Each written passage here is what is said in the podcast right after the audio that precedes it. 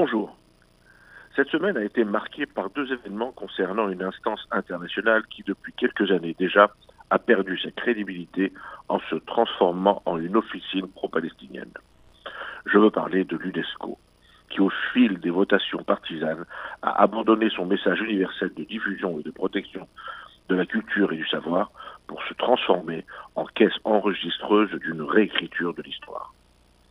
Depuis quelques années, chaque vote de l'UNESCO concernant le Moyen-Orient a éloigné les peuples plutôt que de les rapprocher.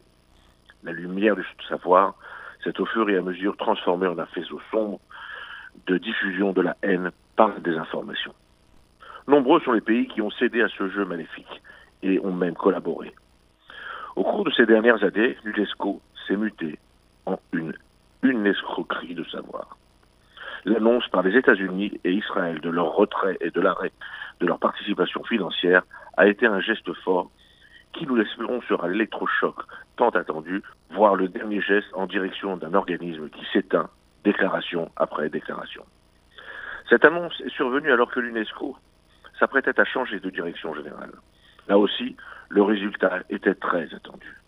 Il s'agissait de choisir entre le représentant du Qatar et celui de la France ce n'est qu'au quatrième tour, et après que l'Égypte et l'Arabie saoudite aient annoncé leur vote, que celle-ci a été choisie.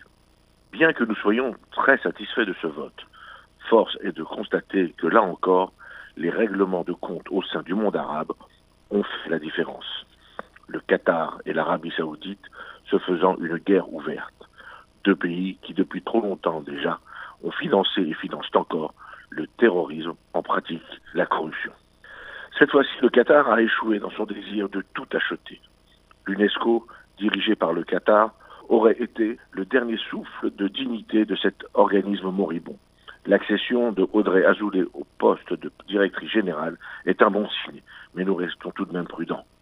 La précédente directrice générale, Irina Bokova, n'a eu de cesse de condamner les résolutions votées sur Jérusalem. Mais celles-ci ont tout de même été votées. Espérons que les divisions du monde arabe, prenant pour certains conscience qu'il existe d'autres causes à défendre que celle des Palestiniens manipulant la réalité de leurs conditions, fera que dans l'intérêt de leur propre population et en attente de développement de culture et de savoir, ces peuples d'Afrique et du Moyen-Orient sauront apprécier ce qu'Israël peut leur apporter. Souhaitons à Audrey Azoulay de réussir. Que son origine juive ne soit pas un handicap ni un complexe. À la semaine prochaine.